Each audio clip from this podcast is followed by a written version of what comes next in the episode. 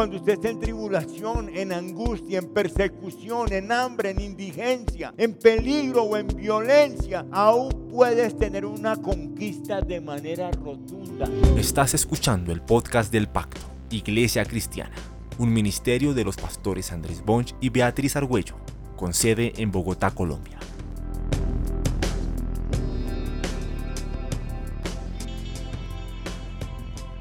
Hoy quiero compartir la palabra y el nombre del sermón es cómo ser vencedor y más que vencedor. Ah, porque son tiempos muy difíciles. Porque cuando hablo acá o fuera de Colombia con pastores, con hermanos, con amigos, solo encuentro tiempos de adversidad y tiempos donde si no nos tomamos de la mano del Señor fuertemente, vamos a ser derribados. Ah, tenemos nuestro pastor Pablo Castaño en España, ¿cierto? Enfrentando una enfermedad severa. La esposa de pastor Berber, ah, enfrentando una enfermedad severa, cosas que, que no son solucionables si Dios no hace un milagro. Esta semana la esposa del pastor Elvin de nuestra iglesia en San Carlos han encontrado un tema muy, muy difícil, realmente lo que llaman desahuciar médicamente. También me cruzo con personas que un día soñaron con un hogar en esta casa y hicieron sus votos matrimoniales, pero se distrajeron y hoy día están separados y hoy día están viviendo otras relaciones de pareja.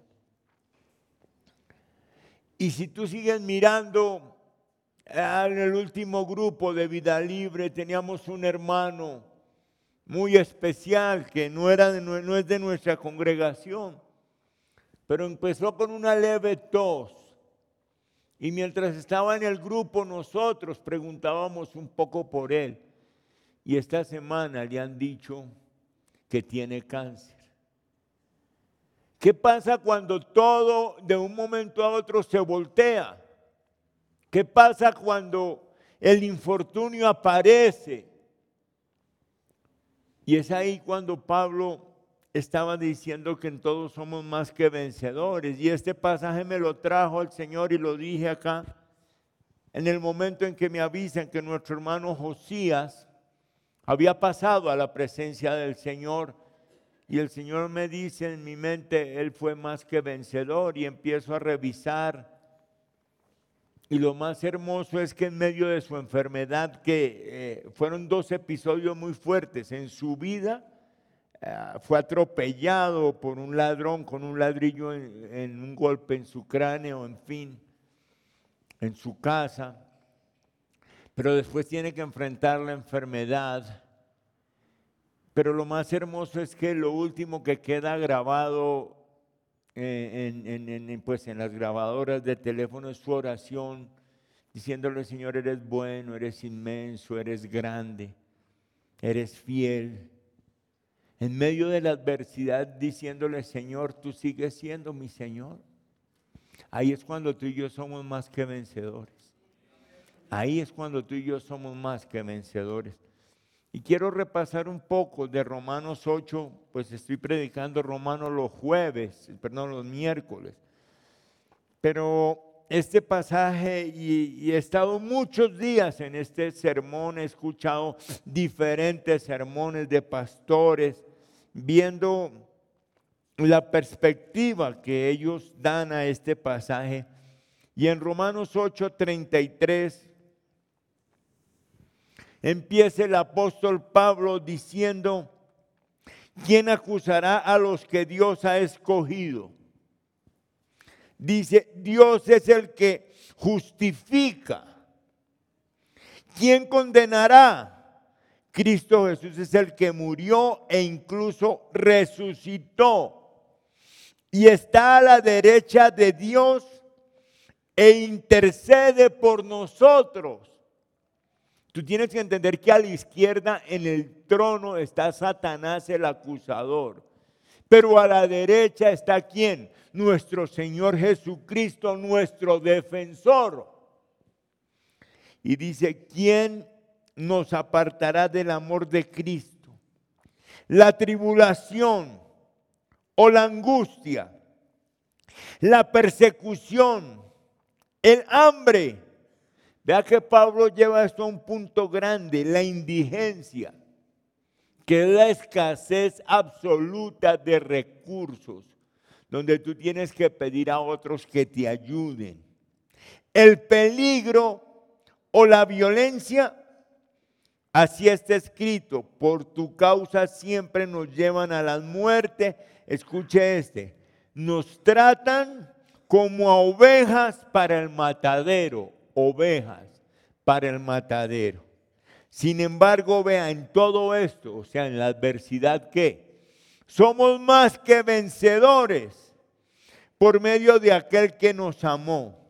Y dice, pues estoy convencido de que ni la muerte ni la vida, ni los ángeles ni los demonios, ni lo presente, ni lo porvenir, ni los poderes, ni lo alto, ni lo profundo, ni cosa alguna en toda la creación que podrá apartarnos del amor que Dios nos ha manifestado en Cristo Jesús nuestro Señor. Es una promesa hermosa. Y no está hablando de caso, carro y beca. Está hablando de cuando llega la adversidad, hermano, en Cristo.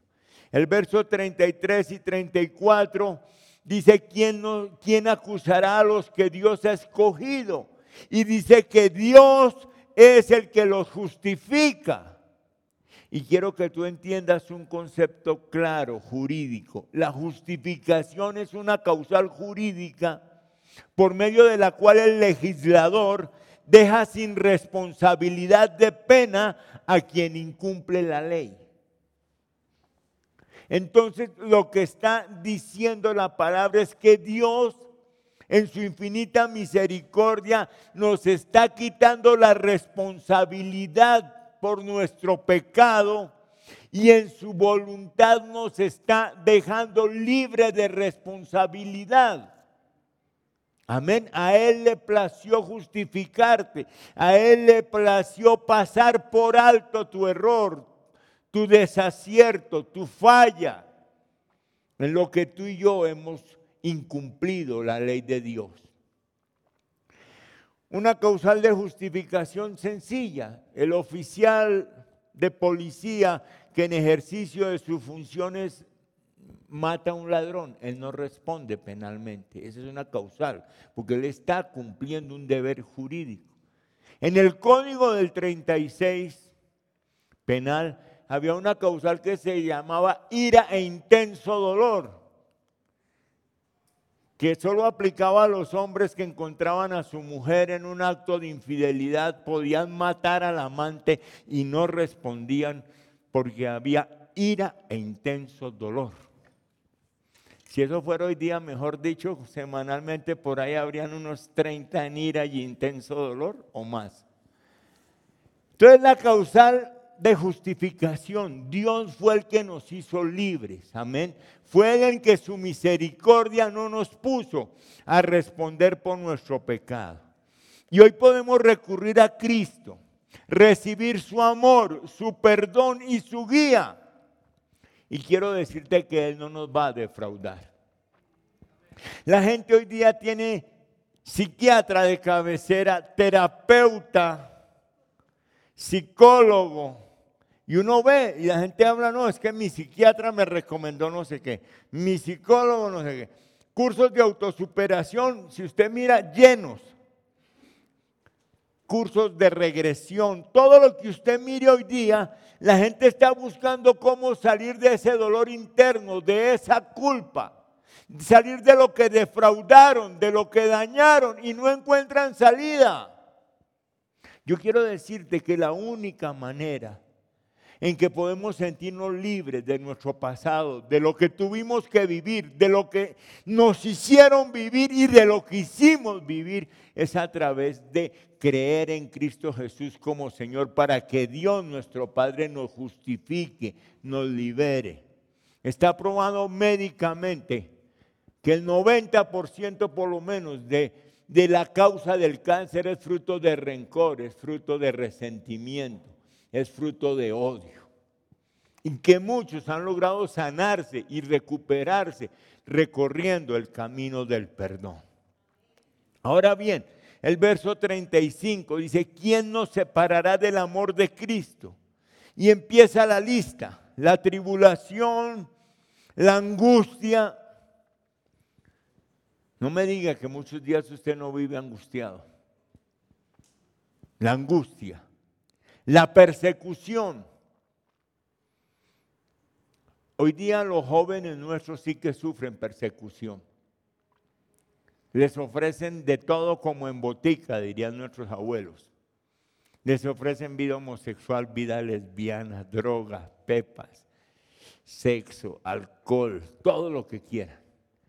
Ahí me estaban, y yo ya soy un viejo retardado en noticias, contando cómo ahora están fumando marihuana entre manzana para evitar que el, dolor, el olor se esparza y que nadie se dé cuenta que estás en eso. Y escuchas cosas, ¿cierto? El, licor en, en, los tapones vaginales para embriagarse y no queda tufo. Y puedo seguir contando cosas tras cosas tras cosas y tú dices, no puede haber más maldad, no puede haber más pecado. Entonces dice que en la persecución nuestros jóvenes viven perseguidos. Perseguidos. Eh, tengo el hijo de una empleada nuestra, eh, de una persona que nos colabora. Y cómo en donde él trabajaba, todos los homosexuales animándolo a que tuviera una relación homosexual, insistiéndolo y respetándolo. Porque eso sí no es acoso. Lo que ellos hacen no es acoso. Y como todo el tiempo promoviéndole que probara que no tenía nada que perder, que si no le gustaba terminaba y no lo hacía más, pero que si le gustaba de pronto se estaba perdiendo de algo muy valioso. Tenemos con nosotros a un familiar, un sobrino nieto de mi esposa, que cuando él le dijo a su papá que se había hecho cristiano, lo echó de su casa siendo un muchacho de 16 años. No le pagó una universidad más, no pensó más en él siendo el huérfano desde los cuatro años. Eso es persecución. Y hoy día no es tan, tan así, pero lo que los jóvenes viven es muy fuerte a nivel de persecución. El hambre, el hambre te hace olvidar a Dios. Hay mucha gente que roba por hambre, por necesidad. La indigencia, que es la escasez total de cualquier tipo de beneficio para la vida. El peligro y la violencia. Tú y yo salimos en una ciudad como la nuestra, de nuestra casa, y no sabemos si vamos a regresar. Cuando tú y yo hablamos ahora por la tarde, ya nos vemos. Esas son palabras de fe en una ciudad como esta. Nadie sabe en una ciudad como la nuestra si sale, si va a regresar. Ni en la misma casa. ¿Cierto? Puse el ejemplo de nuestro hermano Josías, que fue dentro de su casa, que el ladrón lo agredió y lo golpeó y dañó su cráneo con un ladrillo dentro de su propia casa. Ahora bien, ¿en dónde está aquí en lo que hemos leído algo de victoria? Y la Biblia me dice que yo soy más que vencedor. ¿Usted encuentra en esa lista algo de victoria? Yo no. Porque la todo depende de cómo tú mires las cosas espiritualmente. Amén. Cuando llega la adversidad, cuando llega la enfermedad, cuando llega el infortunio, es como tú lo enfrentas espiritualmente. La hermana Cecilia Montero ha estado pasando un momento muy difícil en su salud Muy difícil, porque ya no pueden ni moverse, tienen que hasta bañarla y con el respeto de la hermana lo comen. Pero si tú la llamas a su teléfono, bien, pastor, bendecida, gloria a Dios, y, y sale uno es edificado. Cuando le llevan la cena a la iglesia, salen edificados porque es una persona que está mirando más arriba de las circunstancias, más arriba de lo que se ve en su cuerpo. Es una persona que está siendo más que vencedor en medio de todas estas circunstancias de adversidad. Ahí es donde, ¿a dónde estamos nosotros? Ahí es donde sabemos dónde está un cristiano. ¿A dónde estamos nosotros? Ahí lo sabemos cuando brota el infortunio y la adversidad. Ahora bien, muchas veces podremos creer que Cristo no está de nuestro lado. Muchos hemos caído en circunstancias o nos hemos metido en circunstancias donde no sabemos cómo salir de ellas. Y ahí nos toca depender totalmente del Señor y esperar a ver el Señor qué va a hacer. Ahora bien, dice en el verso 37 de Romanos 8, dice, sin embargo, ¿qué?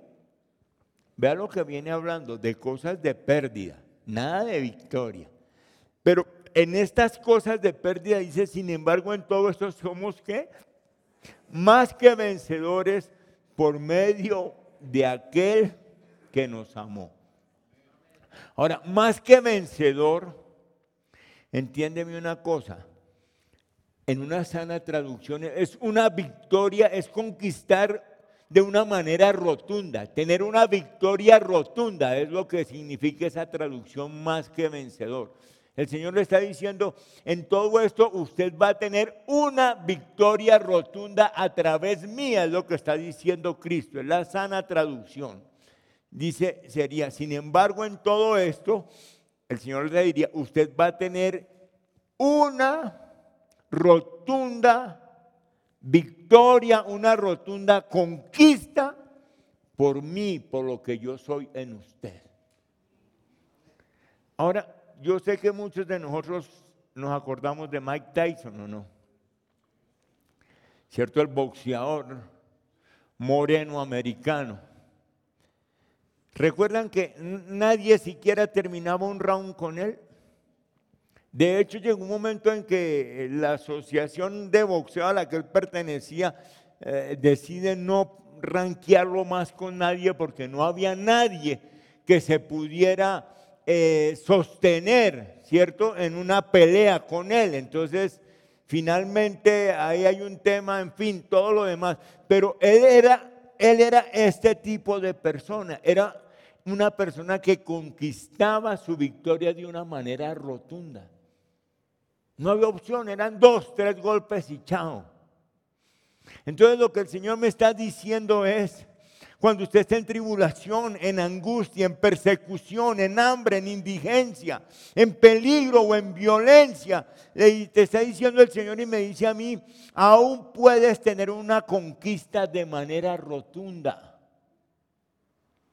Porque entiéndeme, tú y yo no somos este cuerpo, tú y yo no somos esta alma, tú y yo somos un espíritu. Y ese espíritu es lo que nos relaciona con Dios. Y ahí es donde tiene que estar nuestra victoria, en el área espiritual. Este cuerpo se va a acabar. Finalmente un día va a haber un funeral de este cuerpo si el Señor no viene.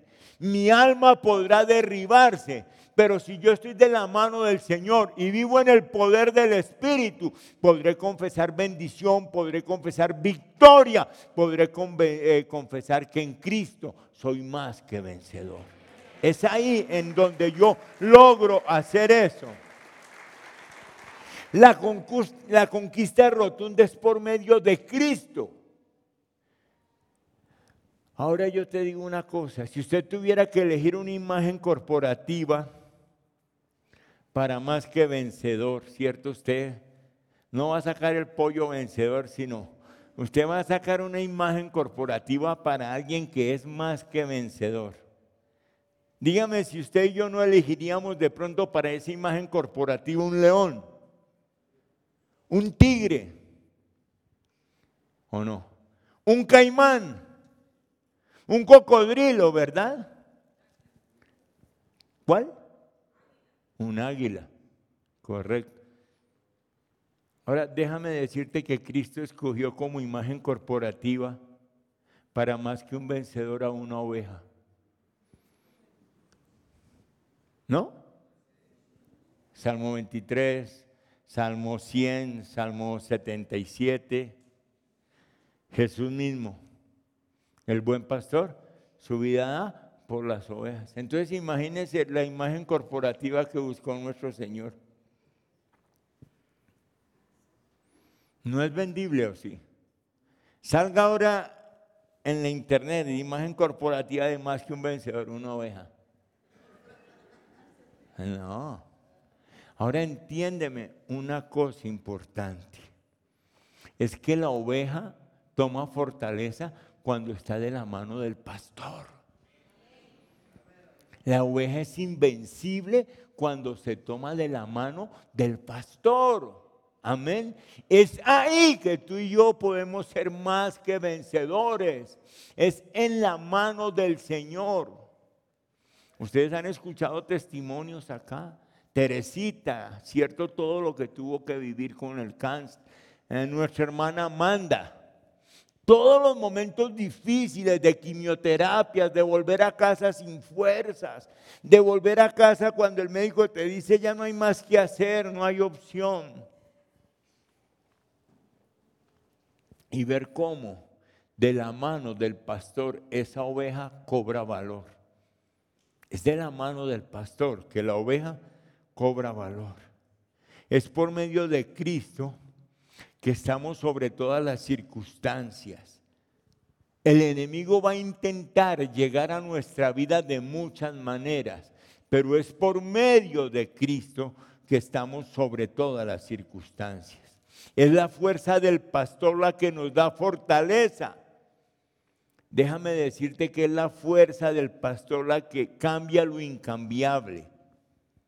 Es la fuerza del pastor la que toma mi debilidad, la que toma mi incapacidad, la que toma mi temor, la que toma mi angustia y me pone a vivir de una manera en que me siento más que vencedor.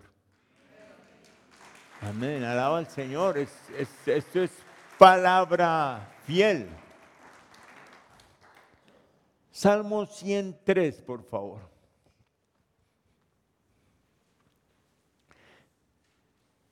Vea lo que dice. Reconozcan que, que el Señor es Dios. Que Él nos hizo, entiéndalo, él es el alfarero, nosotros somos que el barro. En Isaías dice que como el barro le va a decir al alfarero por qué está trabajando de esa manera. Entonces dice, reconozcan que el Señor es Dios, que Él nos hizo y qué, y que somos suyos. Entiéndeme, tú y yo ya no vivimos para nosotros, tú y yo vivimos para el Señor para cumplir su propósito.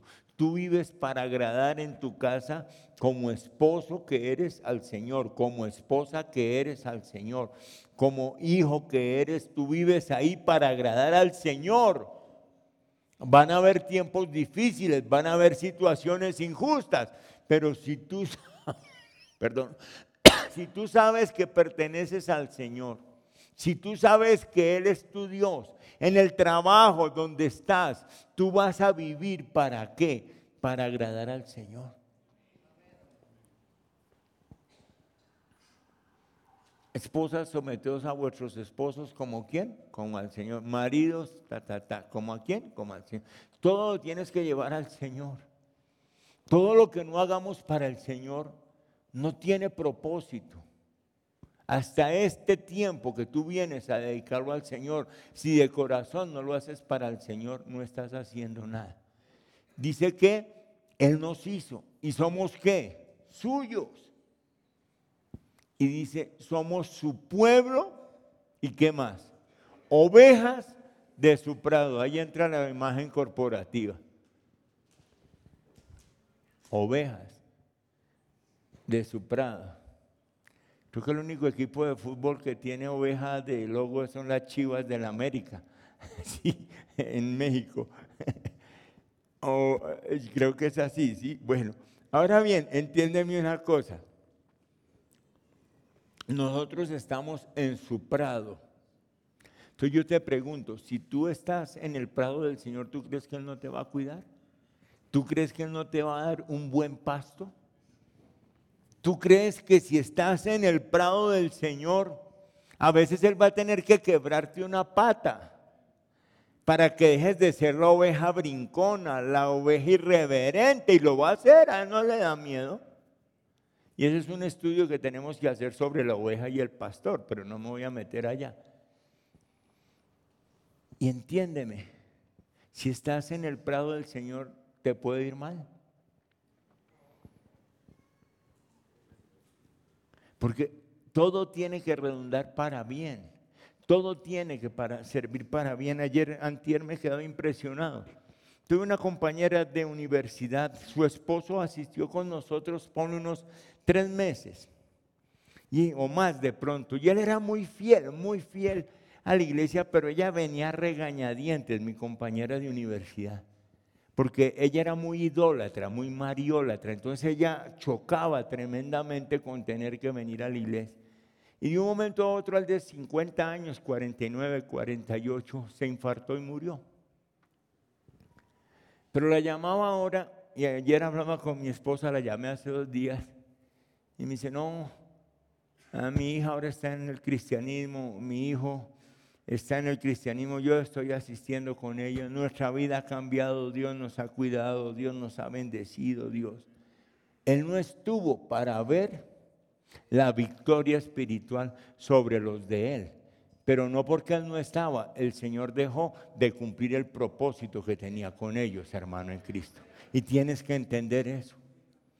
Haz lo que tú tienes que hacer. Sé pueblo de Dios, vive íntegramente.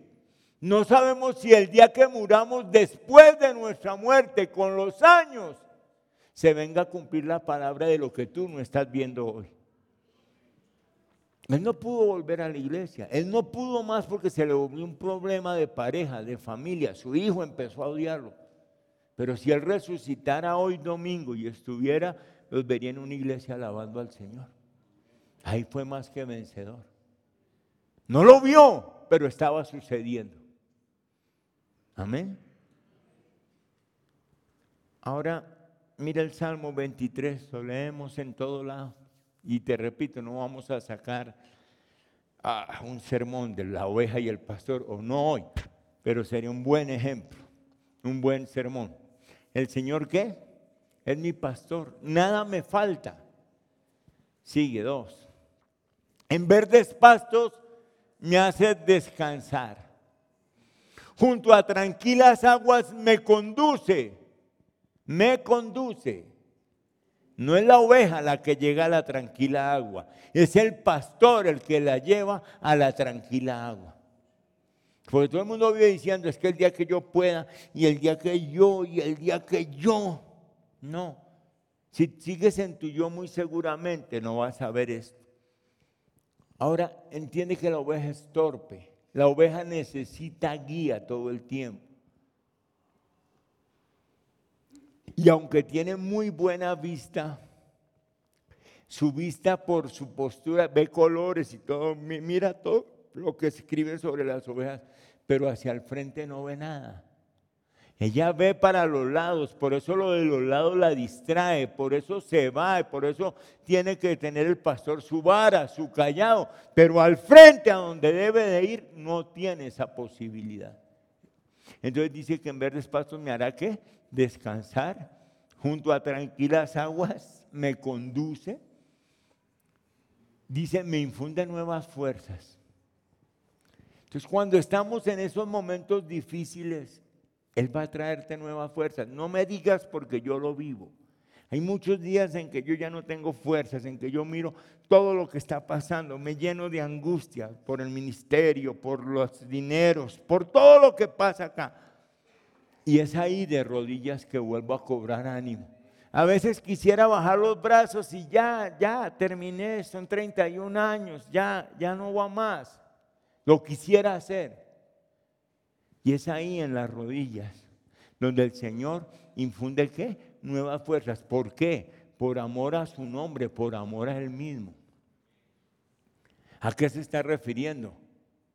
El pastor no quiere que vean a sus ovejas debiluchas. El pastor no quiere que vean a sus ovejas flacuchentas.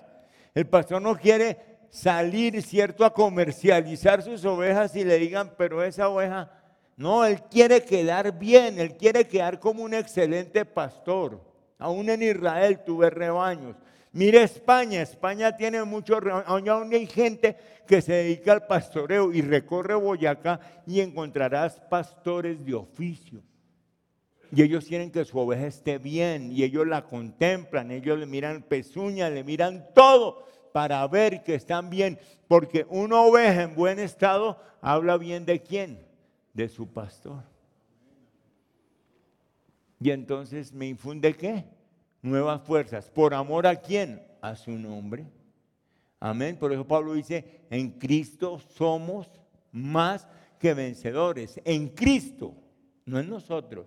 No es tu psicólogo, no es tu terapeuta, no es tu psiquiatra.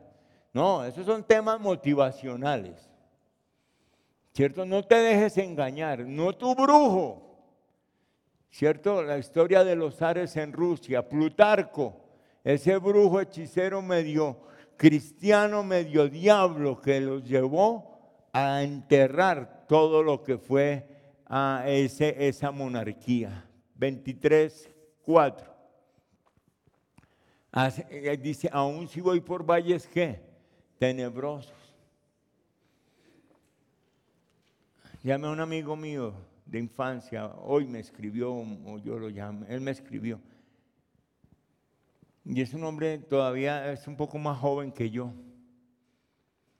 Y a él le habían hecho un catéter hace un tiempo, pero ahorita le están diciendo que tiene que hacerse una cirugía de corazón abierto.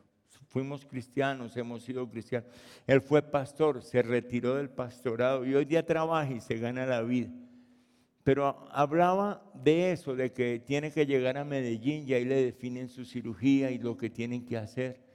Pero era bonito, porque él decía, pero que sea la voluntad de Dios, Andrés, si tiene más días Dios para mí, que me los dé. Si no hay más, pues gloria al Señor. Dice, me gustaría vivir otros añitos más, pero que no se haga mi voluntad de estar recorriendo qué? Un valle tenebroso, porque aún hay hijas, aún hay familia, aún hay gente para responder y luchar.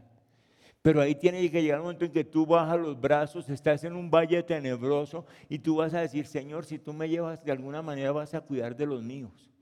De alguna manera vas a sacar adelante lo que yo ya no alcancé a sacar, de alguna manera tú lo vas a hacer, Señor, porque tú eres más grande que yo.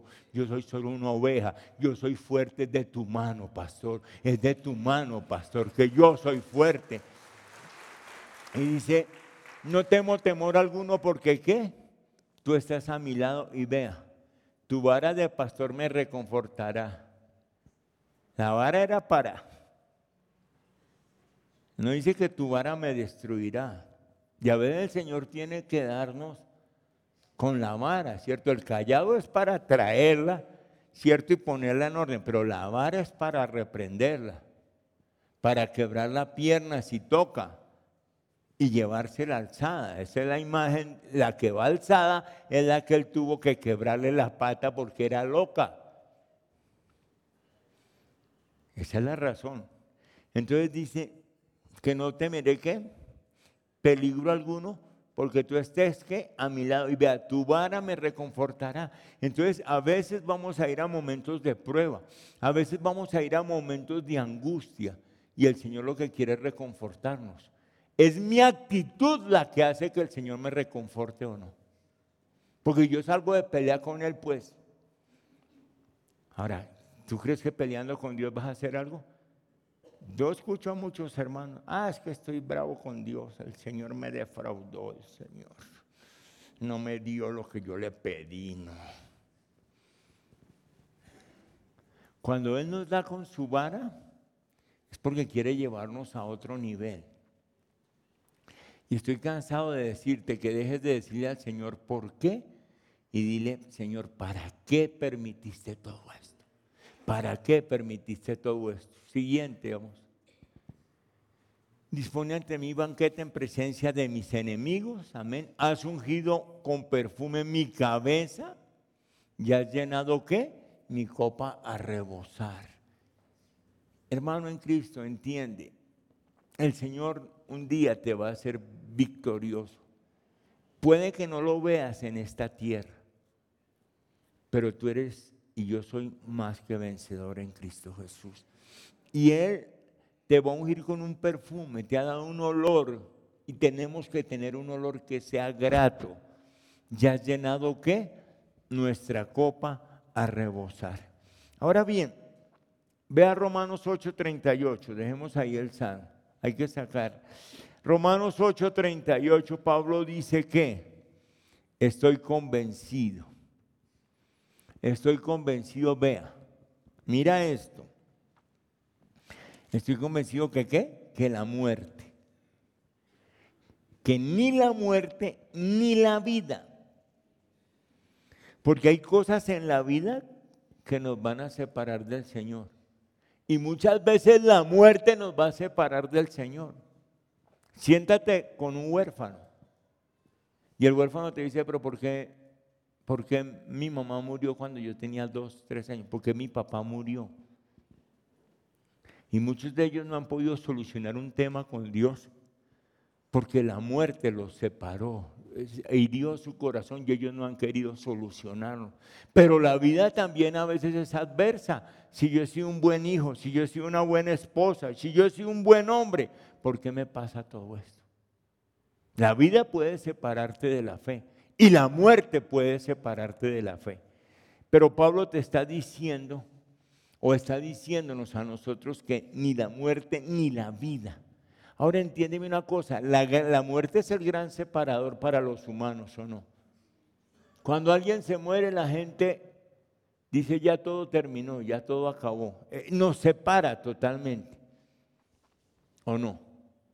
Pero para Cristo no es separación. Cuando morimos quedamos unidos a quién? A Cristo. Nos separamos de unos para unirnos a lo que fue nuestra fe, a Cristo Jesús. La muerte nos une a Cristo, hermanos. Y es lo triste porque todos queremos ir al cielo, pero nadie quiere morir. Es lo triste. Todos, sí, el cielo, el Señor, hermanos, le quedan 15 días de vida. No, pastor, no. Bueno, para que le parezca una eternidad, voy a traerle a su suegra a vivir con usted esos 15 días. Ahora bien, entiende una cosa. La muerte nos aleja del mundo, pero nos trae a quién? A Dios. Y lo dije el día del funeral de nuestro hermano Josías. La muerte es la mano que abre la puerta del cielo. La muerte es la mano que abre la puerta del cielo. Entonces Pablo está diciendo la muerte qué? No nos puede separar del amor de Dios, al contrario, nos va a mostrar el amor de Dios. Y la vida, déjame decirte que la vida cada vez es más peligrosa en todos los aspectos. Vivimos en una sociedad adictiva, no me digan que no, es el tema que vamos a tratar acá en dos semanas.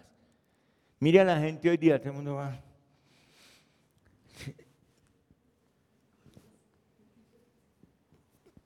Y lo que dijo Diego, es una sociedad adictiva. Más hay que tomar pepas para los nervios, para la ansiedad, para dormir, para poder caminar, para poder sentarnos, para todo. Es una sociedad adictiva. ¿Correcto? Y te lleva a un ritmo de control. Y cada vez se hace más difícil, porque cada vez hay más injusticia social. Los seres humanos generalmente son más inhumanos. Ahora hay más, ciencia, pero menos humanidad. Vaya a una EPS a ver si, si, si quieren verdaderamente ayudar. Hay más ciencia, hay más tecnología. Que el sistema se cayó y el sistema se cayó y usted puede durar cuatro meses sin ir a una cita, pero tiene cáncer. Para ellos no es problema, el sistema se cayó. Laboralmente no hay ninguna seguridad. El principal estafador a nivel laboral es el Estado. Ahora todos son contratos. ¿O no? Contractualmente usted tiene que correr con una fortuna para que lo que venda, lo que compra, no lo vayan a robar. Porque puede ser hasta en un mismo almacén. Se le quemó eso a los dos días y nadie le responde a usted. Relacionalmente la vida es muy difícil. No me diga que no es difícil la vida relacionalmente. Con la misma familia, con todos los que rodean tu vida. Y por todo lo demás, mira el mundo, mira la convivencia universal, local, familiar, eclesial en las iglesias. Mira todo lo que está sucediendo en el mundo. Mira cada catástrofe, mira todo lo que hay. La vida se volvió muy difícil. Es una vida que cada día ofrece más superstición, más religiones. Es una vida que quiere sacar a Dios de todo lugar. Es una vida donde hoy lo correcto es lo inmoral, donde obrar correctamente es anormal, donde a los hijos se los, educa usted el Estado.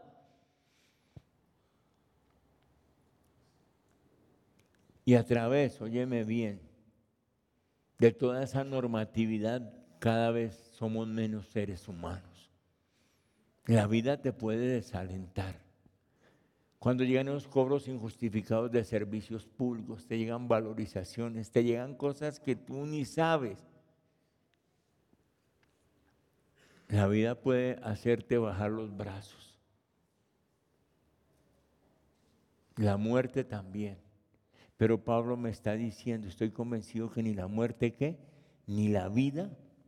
Y hay una cosa en la vida, déjame compartirte uno de los devocionales de la iglesia, los últimos devocionales y mire los devocionales, son muy buenos materiales, son de apuño, son reales.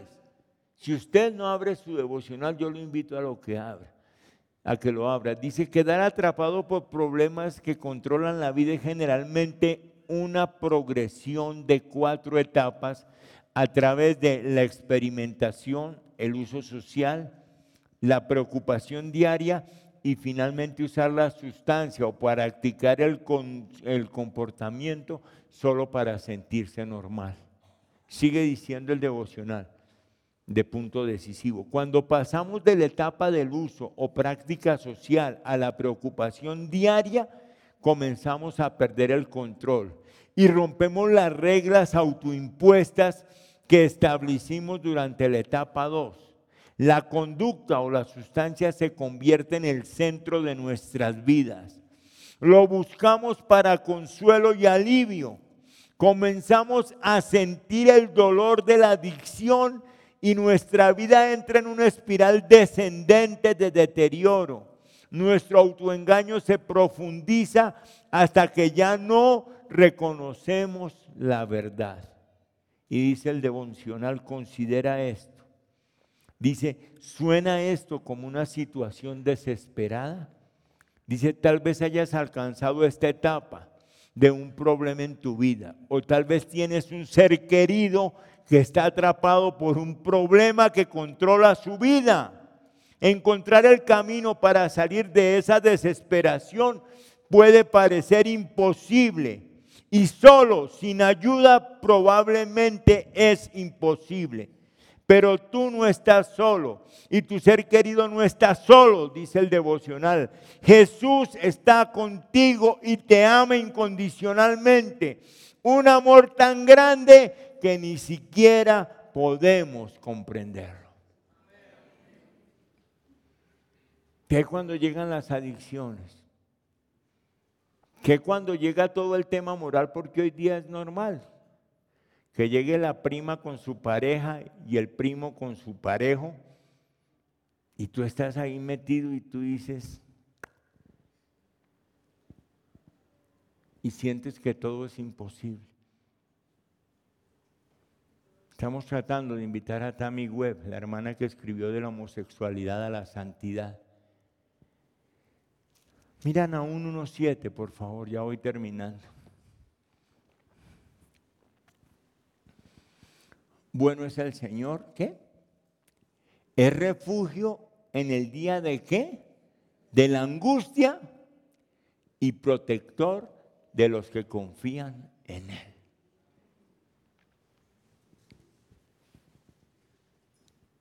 Bueno es el Señor, es refugio en el día de la angustia. ¿Y qué? Y protector de los que confían en Él. No me digas que tú no tienes días de angustia. No me lo digas, no te lo creo. Y no me digas que muchas veces no tienes temor hasta en una misma calle de la ciudad.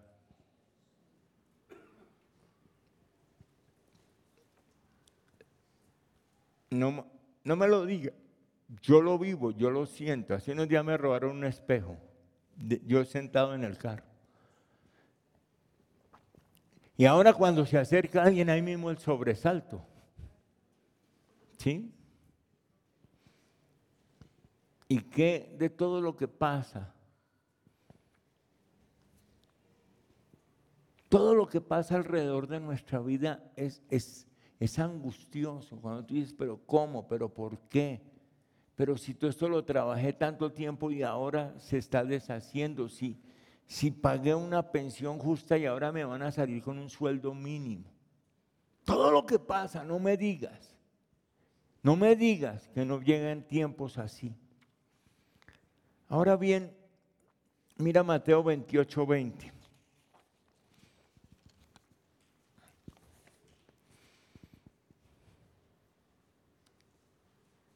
Qué dijo el Señor? Es el discipulado, enseñándoles a obedecer qué? Todo lo que les he mandado a ustedes. Y vea, y les aseguro que estaré con ustedes qué? Siempre, hasta el fin del mundo. El Señor está contigo, el Señor está conmigo.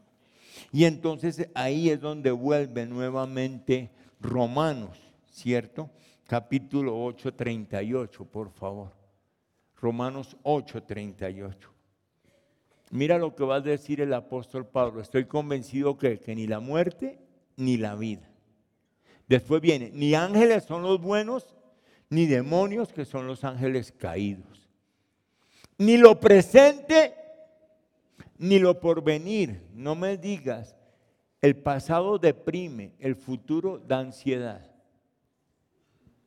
El pasado deprime, el futuro da ansiedad, ni lo porvenir, vea, ni los poderes,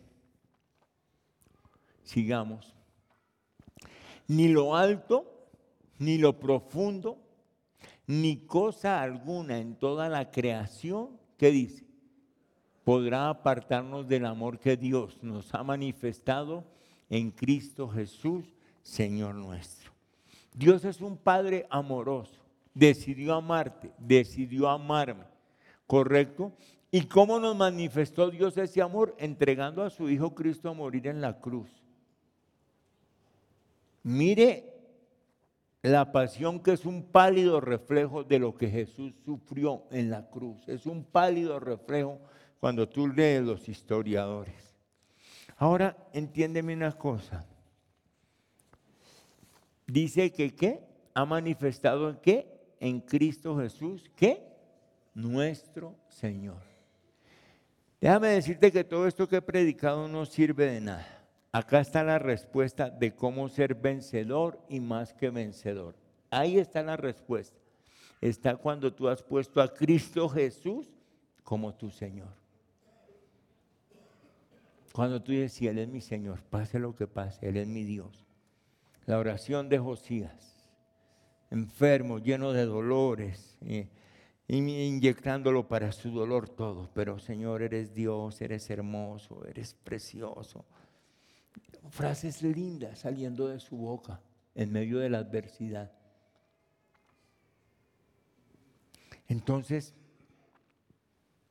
cuando tú y yo logramos que Cristo Jesús sea nuestro Señor, listo, Dios va a cuidar de mí. Si se perdió esto, eh, ocurrió esto, lo triste, lo, grave, divorcio, hijos yéndose, eh, personas cayendo en actos de inmoralidad, personas enfrentándote y todo, pero tú dices, Señor, tú eres mi Señor y yo sé que tú tienes el control de todo. Y ahí todo va a cambiar. Ahí todo va a cambiar. Esa es la respuesta. Cuando logramos que el Señor Jesús sea el Señor de nuestra vida, que nada de lo que sucede a nuestro alrededor nos quiebre, nos venza. Es cuando Él es nuestro Señor que somos más que vencedores. Si Él no es tu Señor, la vida te va a separar y la muerte te va a separar. Para más información sobre nuestro ministerio, ingresa a nuestra página web www.elpacto.co.